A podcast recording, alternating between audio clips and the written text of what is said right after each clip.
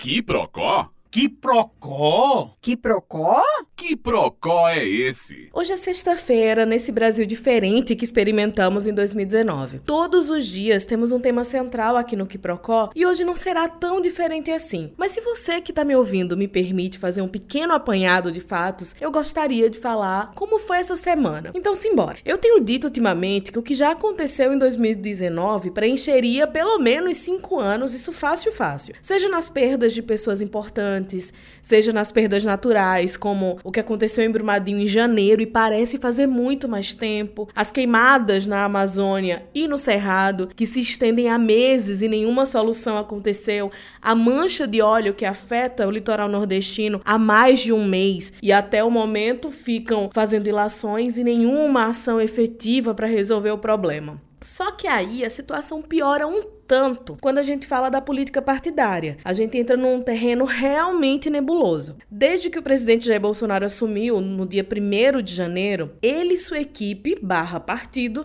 não tiveram trabalho com a oposição. A oposição praticamente infarta, mas não teve muito trabalho de ficar gritando e se opondo tanto assim. Isso porque os responsáveis pelas dores de cabeça da gestão eram e continuam sendo eles mesmos. Vide a atual crise do PSL, que vem cheio de ida e volta para quem está acompanhando, tem hora que não dá nem tempo saber realmente quem está fazendo o quê. Um posicionamento de agora, daqui a meia hora já pode ser diferente. Se bem que isso acontece desde o início do governo também, né? Enfim, quando o presidente da República e o Congresso Nacional decidem algo, como a reforma da Previdência, previdenciária, enfim, essas medidas, a vida de todas as pessoas muda. Sejam de situação, de oposição, sejam pessoas ricas, pessoas pobres, mesmo que nem todo mundo tenha se atentado para o que está acontecendo, a vida delas também vai mudar. Só que para entrar mesmo no assunto, nessa semana Teve deputado em lista do presidente, porque estaria votando contra medidas do governo. Teve retirada da líder do governo no Congresso, que inclusive é jornalista, né? A deputada federal Joyce Hasselman chegou a dizer no Twitter que se dedicou demais ao partido, que chegou a trabalhar 20 horas por dia para defender os interesses de Jair Bolsonaro e que estava se considerando traída. Depois depois ela usou o mesmo espaço, o Twitter, para usar palavras de baixo calão, para falar de sexualidade de pessoas que estão dando canetadas. Depois ela atacou diretamente o filho do presidente Jair Bolsonaro, Eduardo Bolsonaro, dizendo que ele não faz nada sozinho. Enfim, virou uma baixaria no final das contas, né? Ela foi eleita, vale lembrar, pelo espólio de Jair Bolsonaro, assim como várias outras pessoas. Tem o caso do Alexandre Frota, que foi eleito pelo espólio de Jair Bolsonaro,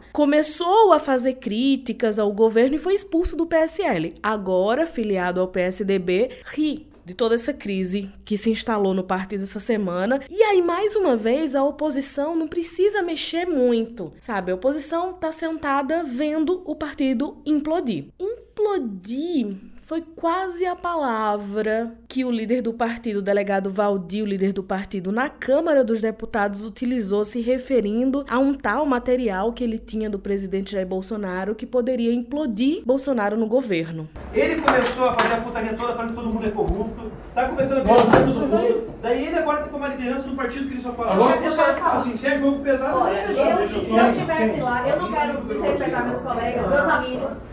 Mas se eu estivesse lá, eu também assinaria. E foi por isso que eu não fui. E a partir do momento que a lista de lá cresce e os nomes do lado de cá não aparecem, mais culpados nós seremos. É a minha manifestação. A gente foi tratado que nem cachorro desde o primeiro começo, desde que ele ganhou a eleição.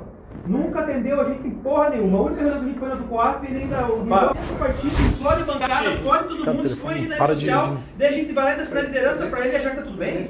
Então, porra, o que, que ele tá oferecendo? Ele só liga na hora que ele precisa de favor pra fuder com alguém. Eu falei pra todo mundo, gente, eu sou uma opinião, os outros 52, pelo que eu vi, querem consenso. Eu falei, não existe consenso. Então hoje, eu tava correto sozinho contra todo mundo. Verdade. Eu sei o que acontece no Mas eu bastidores. te acompanhei, pô. Vai implodir todo mundo. Vai. De qualquer Não maneira, tem. por quê?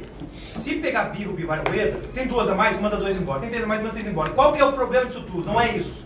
Ontem a gente foi na casa do Rodrigo, tava o Mendonça, tava o Rodrigo Maia, ligando com a CM, comigo com o Rueda, Eles estão loucos esperando para fazer a fusão do Democratas com o PSL. Além dessa arenga com Joyce Hasselman e com o delegado Valdir, teve arenga também com Luciano Bivar, presidente nacional da legenda, e aí ocasionou a destituição dos filhos de Bolsonaro dos diretórios estaduais do Rio de Janeiro e de São Paulo, São Flávio e Eduardo Bolsonaro. Nessa briga toda, com líder, com presidente, com áudio vazado, com informações envolvendo vários parlamentares, gente que estaria contra o presidente, gente que teria se posicionado, que teria feito crítica, a situação generalizou-se. Deu para notar que a linguagem usada por eles não foi muito cortês, não é mesmo? O que me leva a pensar que o PSL precisa de um treinamento para aprender a usar uma técnica que vem sido falada muito nesse ano de 2019 também, que é da linguagem não violenta. Talvez eles nunca tenham ouvido falar nisso, e para falar mais sobre linguagem não violenta, eu pedi ajuda ao fonoaudiólogo e consultor Fagner Fernandes, que explica pra gente o que é a linguagem não violenta e quando mais se precisa dela. A comunicação comunicação não violenta é um tipo de linguagem desenvolvida por Rosenberg. E ele, quando a desenvolveu, ele entendeu que a comunicação não violenta ela poderia ser utilizada em diversos cenários, como por exemplo, cenários de conflito em que você precisa distinguir entre o que é observado e o que é juízo de valor, quando você precisa distinguir entre sentimentos e opiniões, necessidades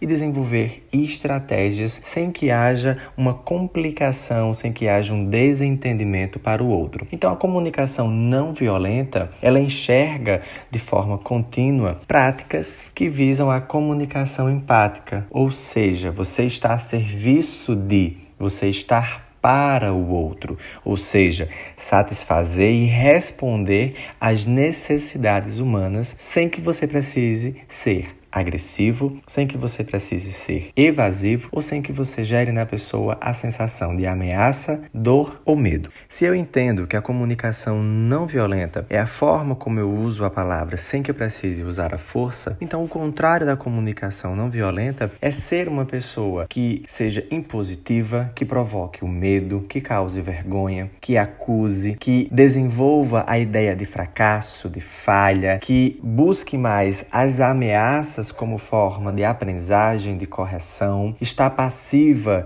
de dizer que o outro é bom ou mal, é o comparativo, ou seja, eu trabalho muito mais em cima do que eu acredito como juízo de valor. E isso me faz ser maior do que o outro, porque quando eu sou maior do que o outro, eu consigo ter representatividade. Então, isso é o contrário da comunicação não violenta. É você sentir a necessidade de diminuir a outra pessoa para que você se sinta com a razão, seguro e se sinta capaz de fazer o que você está desenvolvendo.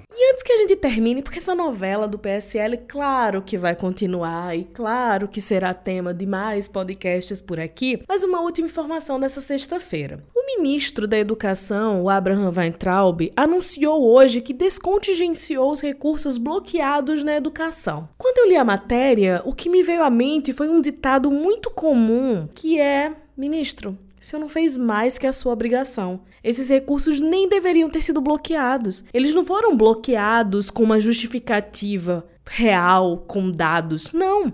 Eles foram bloqueados por moralismo, por punitivismo, sem nenhuma justificativa, foi na base do porquê sim. Então, desbloquear, descontingenciar, como o governo gosta de chamar, foi mais do que necessário nesse momento para não colocar a pesquisa, para não colocar o ensino numa situação ainda mais complicada, já que vem sofrendo com cortes de recursos nos últimos anos. Com tudo isso, acho que a gente vai fechando por aqui. Meu nome é Ivina Souto e esse é o podcast de hoje.